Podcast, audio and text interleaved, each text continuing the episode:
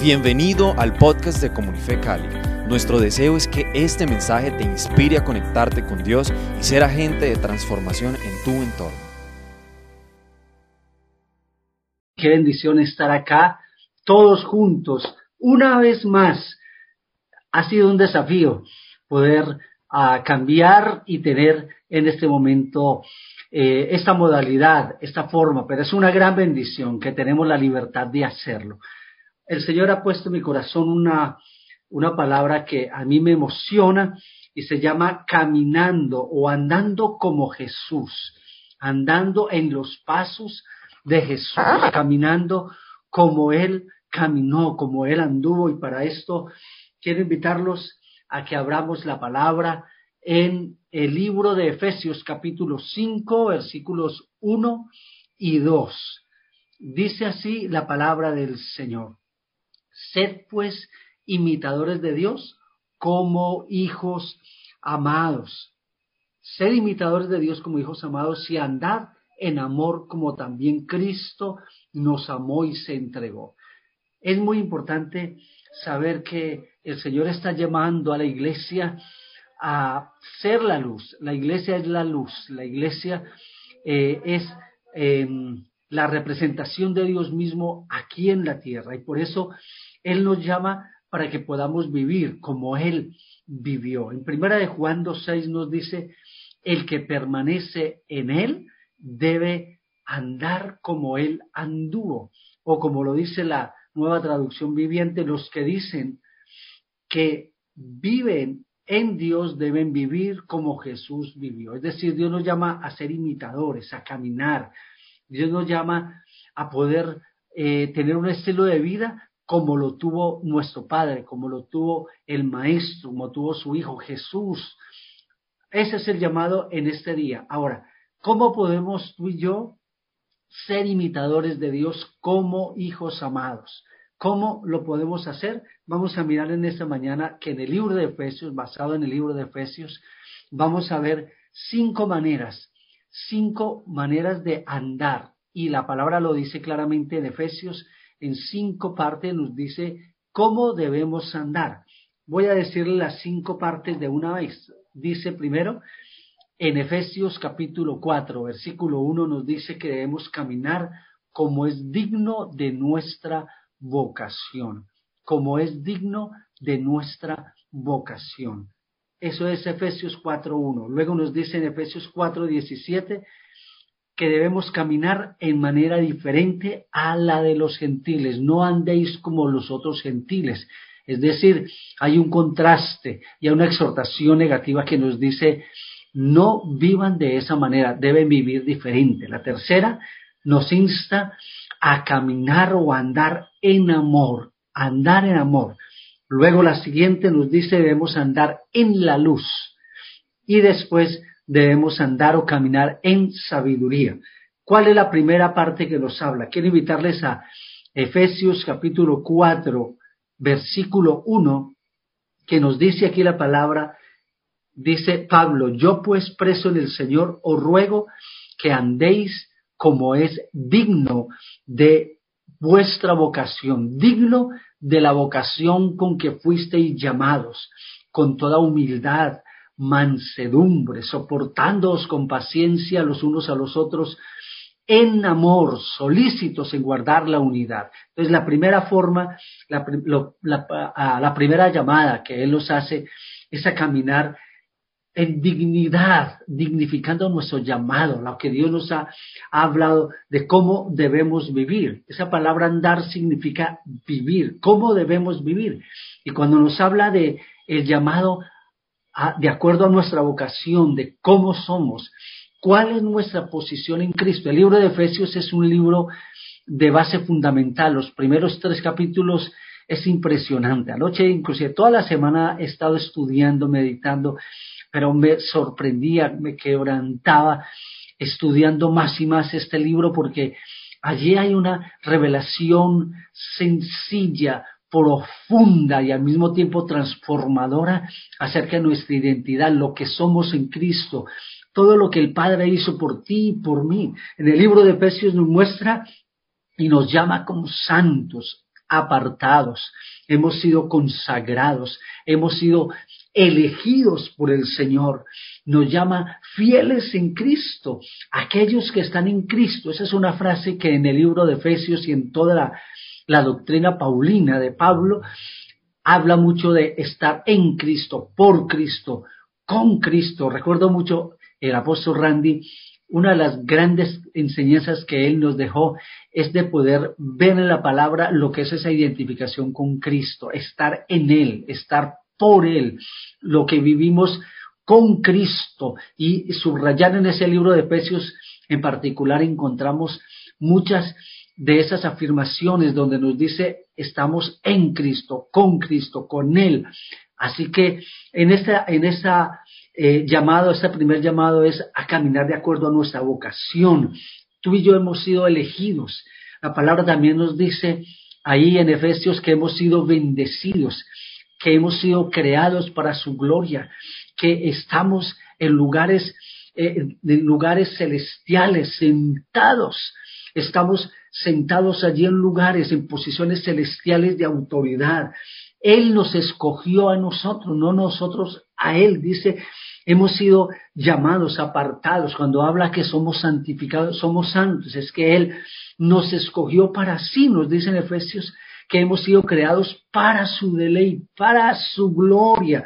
Y toda esta idea que encontramos aquí en Efesios es precisamente para que podamos reconocer tanto amor, cuánto amor, con cuánto esmero, todo el sacrificio que eh, el Señor hizo mostrándonos su amor. Por eso nos llama la palabra que somos amados, somos hijos del Padre de amor, somos hijos amados. Así que nos llama precisamente a vivir en esa clase de vida, en humildad. Debemos vivir en mansedumbre, soportándonos con paciencia unos a otros.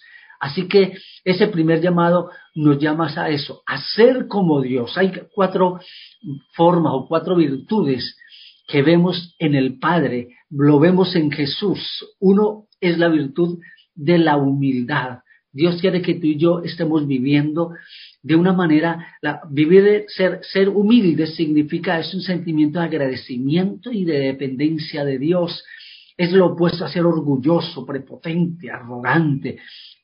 Una de las cosas que el Señor nos ha llamado hoy esta semana estaremos acudiendo a ese llamado que los invitamos, como lo dijo la pastora Luz Dari y el pastor Luis Fernando ahora, es a este ayuno de la boca, ese ayuno de la boca. Y es un llamado a ser humildes. Esta semana estaremos delante del Señor recibiendo eh, esa santificación, esa limpieza de lo que hablamos, de cómo nos comportamos. Y tenemos que confrontar el orgullo, porque hoy en día creo que la iglesia necesita levantar. Yo siento que con esta palabra Dios nos está llamando a un nivel de excelencia superior. Una de las cosas que uno ve en Jesús con los discípulos es que Jesús les habló a ellos de un estándar superior a, la de todos los religiosos. Él llamó con, un llamamiento fuerte, dice los que no abrazan la cruz, los que no dejan padre y madre, los que no dejan ese estilo de vida. Hay un estándar mayor. Yo siento que en este tiempo de ayuno de corazón, este ayuno de la boca y este tiempo que Dios nos ha llamado desde el año pasado, es que el Señor nos está llamando como iglesia a vivir de acuerdo a nuestra vocación, es decir, de acuerdo a nuestro llamado, de acuerdo a esa a, esa, eh, ese llamado tan profundo que Él nos ha hecho por su gran amor con que nos amó, y nos creó, nos salvó, Él ha hecho todo. Así que debemos vivir en humildad, vivir en mansedumbre también.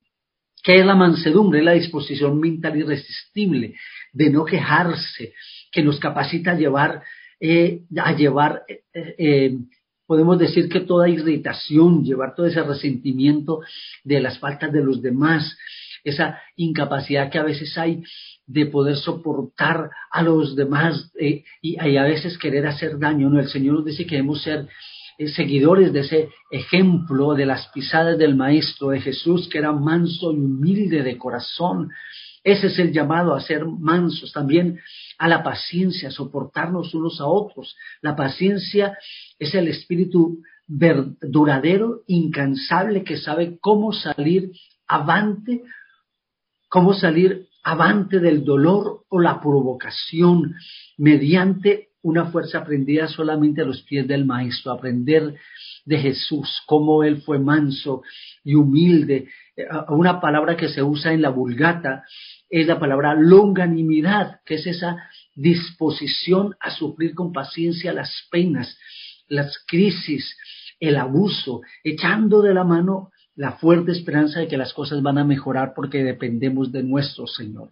En este tiempo que estamos viviendo, que es tan crítico como lo que oímos ahora, ese abrazo que extendimos y nuestra oración a la familia Méndez también, a tantos que han padecido, que están perdiendo seres queridos, que hay tantas situaciones difíciles. La, una de las cosas que hace la palabra es que nos, nos anima, así como Jesús, a poder sobrellevar estas situaciones, las cargas los unos de los otros, con paciencia, con humildad, con mansedumbre, poder sostenernos. Y este es un momento que la, el mundo está requiriendo de parte nuestra, que vivamos de esa manera como Jesús nos mostró, como nos enseñó, soportándonos en amor unos a otros.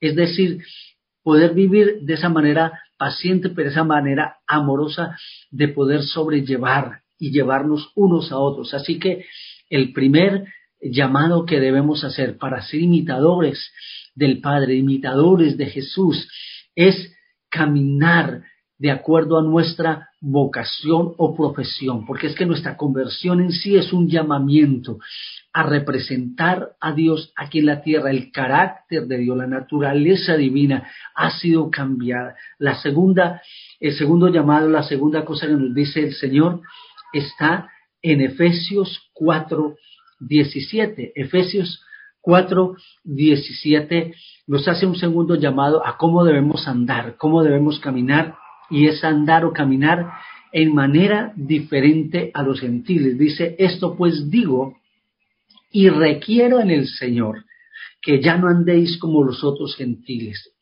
Recuerde que andar es vivir. Ya no viváis como viven los demás gentiles.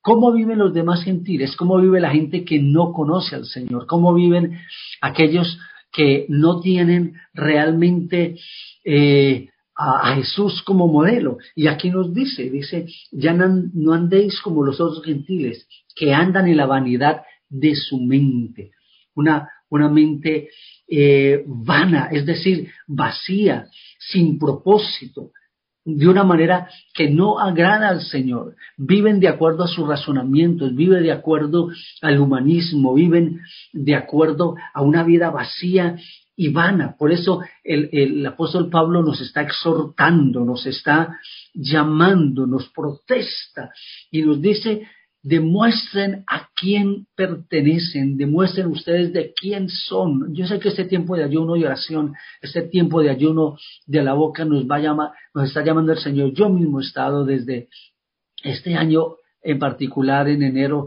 ese primer día, y en los siguientes tres días estuve en un tiempo de búsqueda, de oración delante del Señor, y Dios empezó a trabajar mucho en mi corazón fuertemente, fuertemente, acerca de carácter, de cómo me estoy comportando hacia mi esposa, mis hijos, a veces las reacciones, nuestras palabras eh, corrompidas, nuestras palabras a veces de juicio, la manera en que estamos tratándonos. Y ese es el llamado y ese es el sentir que vemos aquí. Mira lo que el Señor dice, una descripción ah, rápida acerca de esa vida pagana o esa vida gentil que el Señor dice, esto no debe ser la manera en que ustedes viven. Los dice, ellos viven en la vanidad de su mente. Está hablando no solamente del sentido de conocimiento, sino la comprensión. Vivir de una manera con una incapacidad moral o una, eh, son personas apartadas de la verdad espiritual. De, es como vivir una vida sin, sin propósito, inútil, vacía. Dios quiere que vivamos una vida eh, de, que podamos ver el llamado y lo, a lo que Dios nos ha puesto a caminar y a vivir. Debemos no vivir de acuerdo a nuestra capacidad y nuestra dependencia, nuestro propio razonamiento, sino como lo veremos más adelante, conociendo la voluntad de Dios. Otra manera en que viven los paganos es teniendo el entendimiento entenebrecido, es decir, es una oscuridad. Los, los paganos viven de una manera eh, oscura eh, a causa de la incredulidad, a causa de sus razonamientos apartados de Dios. En la mente de los paganos viven una vida cada día como que no existiera un juicio, como que no hubiese un más allá, como que no hubiese una vida después de esta vida. Así que ese llamado es que vivamos de una manera diferente. También nos dice que como creyentes debemos vivir no como ellos que viven ajenos a la vida de Dios, sencillamente no solamente separados, sino que hay una alienación en ellos contra todo lo que es moral, lo que es verdadero, todo lo que es honesto. Esta ignorancia viene básicamente por su negación de Dios. Entonces Dios dice, si tú eres creyente, no debes vivir ajeno a la vida de Dios. Nosotros debemos vivir día a día pensando, reconociendo y teniendo en nuestro corazón claramente el ejemplo y el modelo de Jesús. Lo cuarto de acá, cómo viven los gentiles insensibles a los sentimientos. Y esa palabra insensible eh, es una insensibilidad moral que significa desvergüenza, arrogancia ante Dios ante, y ante los hombres. Es vivir sin un freno de conciencia, es vivir de una manera depravada. Es más, la palabra dice en, en Romanos 1.21 que eh, la manera de vivir de los que viven fuera del Señor apartados, viven de tal manera que ellos han abandonado a Dios, a su palabra, han abandonado lo que es eh, eh, el, el vivir pura y santamente para Dios, consagrados. Por lo tanto, Dios los abandonó a sus propios pareceres, a, a sus propios razonamientos. O sea que hay, un, hay una doble negación. Uno, el hombre que niega a Dios y luego Dios que suelta y entrega al hombre a causa de, su pecado, a, causa de esto. Así que eh, el Señor inclusive nos habla más adelante en el, eh, en, en, el 5, 2 y 3 nos dice también, el 4, 25, perdón, nos dice, por lo tanto, tú y yo debemos desechar la mentira. Y todo, mira, yo estaba viendo en este libro de Efesios que el Señor nos está exhortando a cambiar la manera en que hablamos, la manera en que razonamos, la manera en que nos expresamos. Y nos dice, desechen la mentira. Esa palabra de, esa mentira está hablando de desechar toda falsedad, está hablando básicamente de renunciar a, hablar mentira, a engaño, nos llama a ser honestos, a vivir y hablar en la verdad. También nos, nos habla y dice, habla en verdad cada uno con su hermano. Este tiempo de ayuno, de ayuno de corazón, de ayuno de la boca, el Señor está hablando a la iglesia hacer una iglesia verdadera, que habla la verdad, que, porque muchas veces al ser creyentes podemos terminar viviendo como los demás que no conocen del Señor. Y esa es la exhortación, que nos alineemos con el Señor. Dice también el enojo, dice que debemos desechar el enojo. Dice, airaos pero no pequéis, no pequéis al enojarnos. Está hablando el Señor también de alejarnos de ese enojo, de, de esa manera, de esa ira pecaminosa que está a veces, que, que muchas veces decimos es que nuestro carácter, ¿no? El Señor dice, no acepta eh, eh, esa manera, a veces hablamos de los temperamentos, no. Tú y yo tenemos un modelo que imitar y es el modelo de Jesús, como es Él. Así que debemos desechar el enojo. Todo tiene que ver con lo que sale de nuestros labios. También nos dice que debemos dejar el hurto, dice el que no trabajaba, que el que no trabaja, el que robaba, que ahora trabaje con sus manos para bendecir a otro. Luego dice que debemos en el versículo 29 del capítulo 4 eh, nos dice, debemos dejar toda palabra corrompida o toda palabra obscena, toda palabra pútrida o vil o moralmente malsano, todo lo que no es saludable para el beneficio de otros, todo aquello que no bendice. Debemos dejar todas aquellas palabras, malas palabras. Es decir, el Señor nos está llamando para que nosotros podamos eh, traer cada vez que hablamos bendición a nuestro alrededor. También nos dice que no debemos contristar al Espíritu Santo. En, el, en Efesios 4:30 nos dice, y no contristéis al Espíritu Santo. Y aunque a veces nos hemos preguntado, ¿de qué manera yo contristo al Espíritu Santo? Y es eh, la conexión y el contexto nos está hablando cuando contristamos o cuando enojamos o cuando herimos al Espíritu Santo, es cuando usamos lenguaje impuro, malicioso, insano, sacrílego. Es decir, el Espíritu Santo que mora en nosotros, dice en 1 Corintios 3, 16 y 17, dice que nosotros somos el templo, la morada del Espíritu Santo de Dios. Ahora, ¿por qué somos nosotros llamados el templo? No por nosotros mismos, no porque nosotros seamos santos en nosotros mismos, en nuestra propia justicia, no. Es porque el santo mora en nosotros. Él santifica donde el santo está, Él santifica. Tú y yo somos santos porque el Espíritu Santo mora en nosotros, somos el templo. Por eso el Señor nos dice que el Espíritu Santo requiere que cambiemos nuestra forma de hablar, ese ayuno de nuestra boca, ese ayuno de la manera en que hablamos, de la manera en que nos referimos a otros, de la manera en que cotidianamente estamos usando nuestras palabras. Yo siento de parte de Dios que Dios está haciendo una santificación, un llamado a un nivel mayor y superior, que no nos conformemos a la forma de vivir de, los gentiles. Y por eso nos hace una exhortación aquí en el 4 del 2024 también, y es la vida con Cristo. No habéis aprendido así de Cristo, no hemos conocido así de Cristo. Este libro de Efesios nos llaman a vivir, a imitar, a caminar en los pasos de Jesús, a caminar en los pasos de nuestro amado Padre Celestial. ¿Y cómo se hace esta renovación? ¿Cómo cambiamos esta forma de, vivir? ¿Cómo dejamos? Básicamente nos habla de tres cosas en Efesios 4, 22, 23 y 24.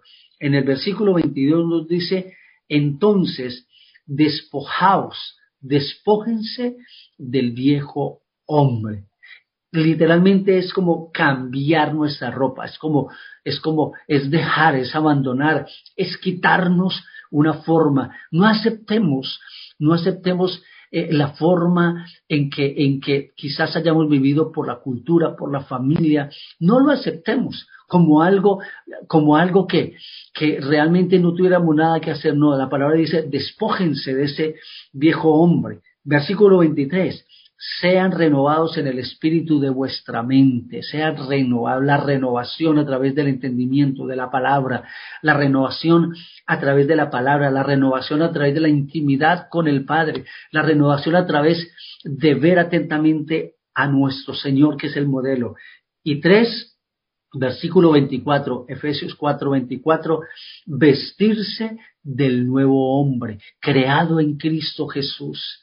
Mira las tres cosas debemos, cómo renovamos y cómo, cómo nosotros dejamos ese viejo hombre, uno, despojándonos del viejo hombre, dos, siendo renovados en el espíritu de nuestra mente y tres, vestirnos del nuevo, del nuevo hombre. Así que eh, lo primero que vimos entonces debemos caminar, caminar de acuerdo a nuestro llamado, a nuestra vocación. Lo segundo debemos andar, como dice la palabra, dice de una manera diferente a los gentiles. No nos acomodemos a esa manera de vivir. Lo tercero, debemos caminar en amor, caminar en amor, andar en amor. Hay unas pautas que nos habla aquí en Efesios 5, 1 y 2 dice, sed pues imitadores de Dios como hijos amados, hijos amados, así como Él nos amó, que nosotros amemos, que sigamos el modelo del Padre que nos persigue, que nos ama. Él ha determinado, Él ha determinado estar en conexión, en comunión con nosotros. Esta en este, comenzando el año, me leí un libro que me regaló el pastor Luis Fernando y la pastora Verónica, Luis Fernando, perdón, eh, eh, Pacho, Francisco. Eh, es como vio ahorita Luis Fernando, al pastor Francisco y Verónica, que se llama Mantén encendido el amor, de Danny Silk. Y este hombre está hablando de la importancia de las relaciones profundas.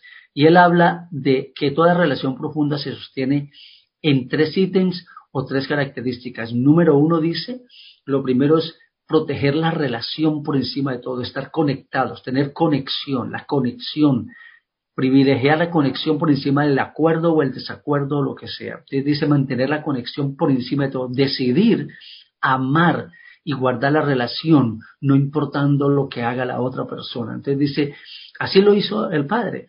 Él decidió amarnos y hizo todo para poder mantener la comunión, hasta aún enviar a su amado Hijo. Lo segundo dice, la comunicación efectiva, aprender a comunicarnos efectivamente.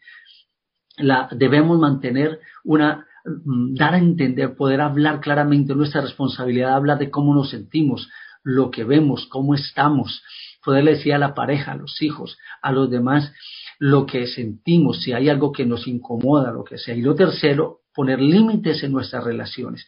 Y es muy importante ver que el Señor entonces nos mostró y Él siempre nos dice, siga mis pisadas, dice, andad en amor como también Cristo nos amó y se entregó a sí mismo por nosotros, ofrenda y sacrificio a Dios el olor agradable. Y Él nos está diciendo, por eso debemos vivir y caminar como Él vivió. Por eso Él nos dice también, cuando el amor se pervierte, dice en el versículo, en el capítulo 5, eh, de allá en adelante, el 3 en adelante nos dice que entonces nosotros debemos rechazar o dejar a todos aquellos pecados, la fornicación o todo pecado de inmoralidad y de perversión sexual. Debemos dejar toda inmundicia, que es toda impureza, conversaciones incorrectas, impuras, eh, eh, conversaciones de doble sentido, dejar la avaricia, que es básicamente buscar ganar las ganancias deshonestas, las ganancias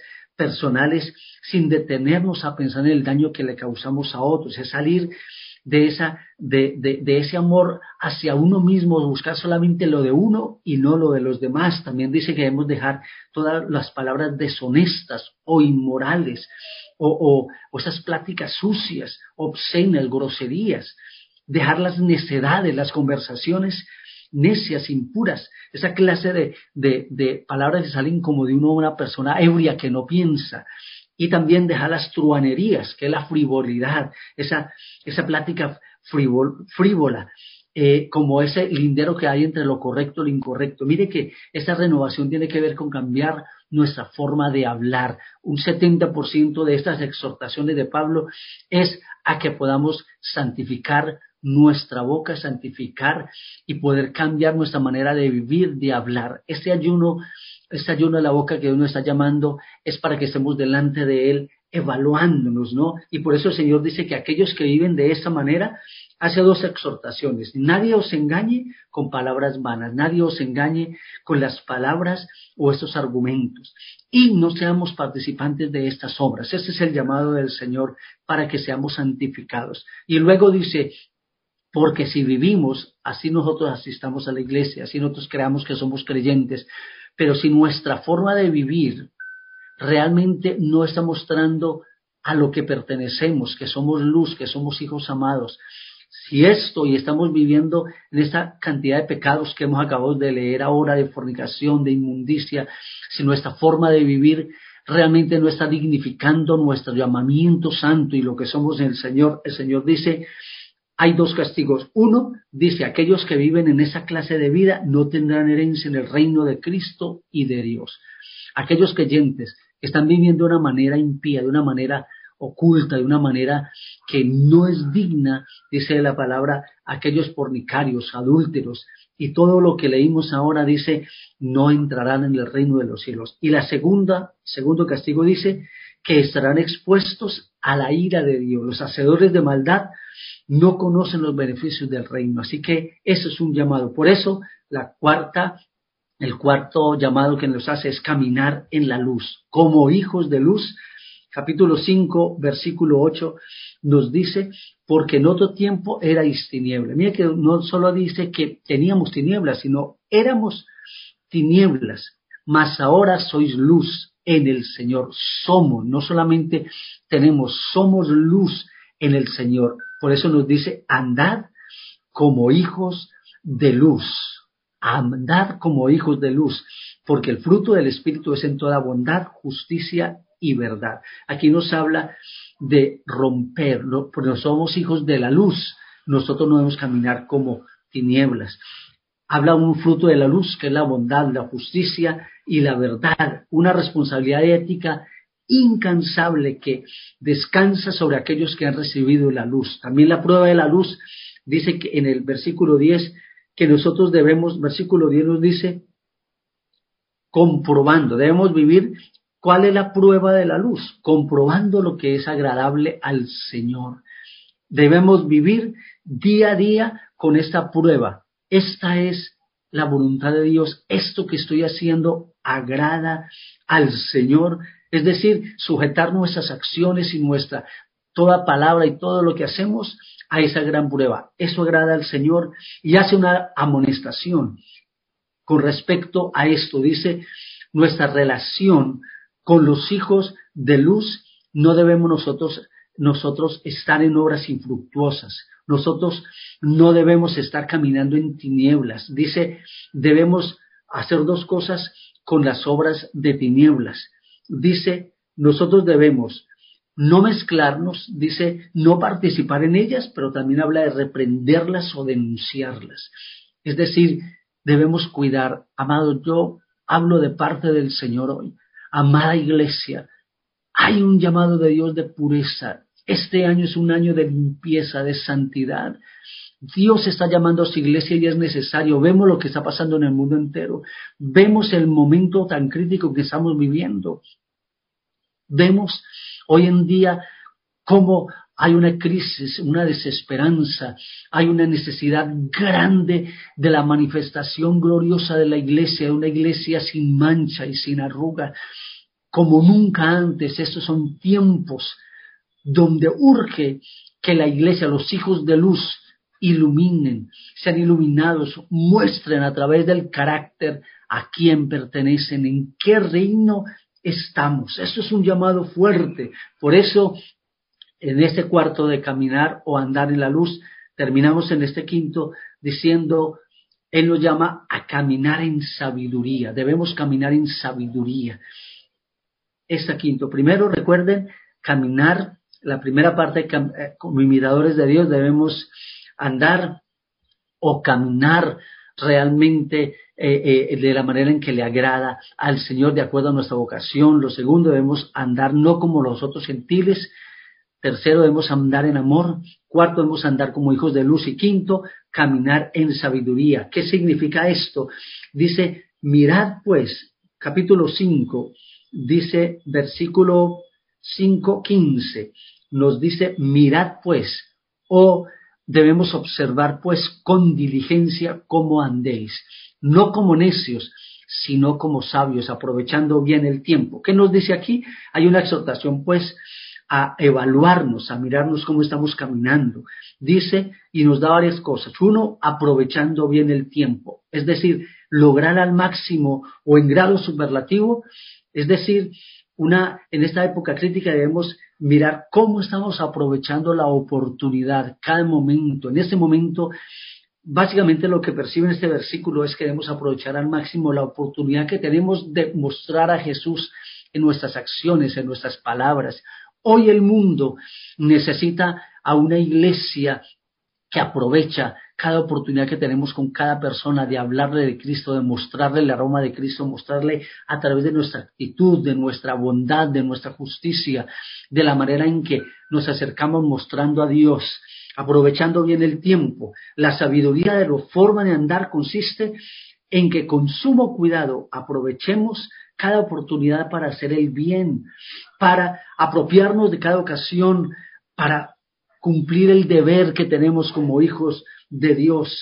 Es decir, no debemos, no debemos permitirnos la preciosa oportunidad de dar testimonio, de dejar de dar testimonio de Cristo, mostrar el amor de Dios. ¿Por qué? Porque dice, porque los días son malos. Es decir, hagamos el mejor uso posible del tiempo a pesar de todas las circunstancias, porque estamos en días malos, en días perversos, Vemos hoy en día una guerra, hay una guerra entre el reino de las tinieblas, que es un reino de temor, y el reino del amor. Nosotros debemos mostrar el amor de Dios, ese amor que persigue, ese amor que perdura, ese amor que abraza. Por eso también nos dice, entonces, porque los días son malos, y también nos dice aquí en el versículo 17, ¿qué es lo que debemos perseguir? Entender cuál sea la voluntad de Dios. Toda la vida cristiana se relaciona con la voluntad de Dios. El propósito principal de esa voluntad es la salvación de los hombres. Así que debemos estar viviendo con este estándar. ¿Qué es lo que Dios quiere que yo haga. ¿Cuál es la voluntad de Dios para mí hoy? ¿Cuál es la voluntad de Dios en cada situación, en cada oportunidad, en el trabajo, en la universidad, en la calle, en el mío, con tu familia? Aprovechar cada oportunidad. Es decir, nosotros no debemos vivir como los insensatos, con insensatez. Dice eh, que debemos realmente hacer de la voluntad de Dios nuestra premisa de vida. Deslizarnos, no podemos permitirnos la negligencia o la inactividad. Debemos siempre mostrar a cada alma la bondad y el amor de Dios a través de hacer el bien, de amar. Y también debemos ser llenos del Espíritu Santo de Dios, no embriagarnos con vino, como dice la palabra, sino mantener lleno, lúcido de la presencia de Dios. Y finalmente debemos expresar el gozo del Señor, el Espíritu Santo, hablando siempre con bendición. Mire que todo esto tiene que ver con hablar bendición, con salmos, con himnos, declarando, hablando, haciendo el bien, sometiéndonos unos a otros. Amada iglesia, quiero terminar con dos cosas de esto que hemos hablado. Número uno, ¿qué te ha hablado Dios hoy aquí? Yo quiero pedirte que hagas un compromiso, una decisión de entrar en ese, llamado de ayuno de la boca, de estar delante del Señor para evaluar cómo estamos caminando, cómo está nuestro amor, cómo está realmente nuestro caminar. Hemos aceptado ciertos pecados, ciertas formas de hablar, hemos aceptado ciertas cosas como carácter, mal genio, que Dios nos está diciendo haga una transformación. ¿Qué te ha hablado a Dios hoy en este momento? Quiero que tú estés ahorita delante del Señor, pidiéndole, Señor, muéstrame mi vida, muéstrame cómo estoy, Señor. Estoy hijo, ese hijo de luz, estoy caminando de manera diferente. Y lo segundo, ¿qué vas a hacer con esta palabra esta semana? ¿Qué vas a hacer? ¿Qué caminos quizás debemos? Yo tuve que hacer eso. Lo primero que hice fue decirle a mis hijos, reunirlos y decirles, me he dado cuenta que a veces mis labios no glorifican a Dios en la manera en que les hablo. A veces hay insensatez de la manera en que hablo, tal vez muy reactiva. Es tiempo, dile al Señor qué debo hacer. Quizás pedirle perdón a tu esposo, a tu esposa, quizás al jefe, quizás a un compañero de estudio, qué sé yo, quizás cosas que nos hemos permitido. Ese llamado es un llamado de pureza. Dios quiere un pueblo sin mancha y sin arruga. Vamos a orar. Padre, gracias por este tiempo. Te bendecimos y te damos gracias porque tú eres nuestro modelo y nuestro ejemplo a imitar, a seguir. Queremos caminar como Jesús anduvo, debemos vivir como tú anduviste. Perdónanos lo que hemos permitido en nuestro carácter, en nuestra boca, en nuestra vida. Y Señor, queremos, Señor amado, abrir nuestro corazón para ser limpiados por la obra de tu Espíritu Santo. Espíritu Santo, perdónanos por contristarte de la manera en que hablamos, la manera rápida, ligera e irresponsable. Tú eres testigo de nuestras palabras. Somos el templo del Espíritu Santo de Dios. Gracias por santificarnos a través de esta palabra.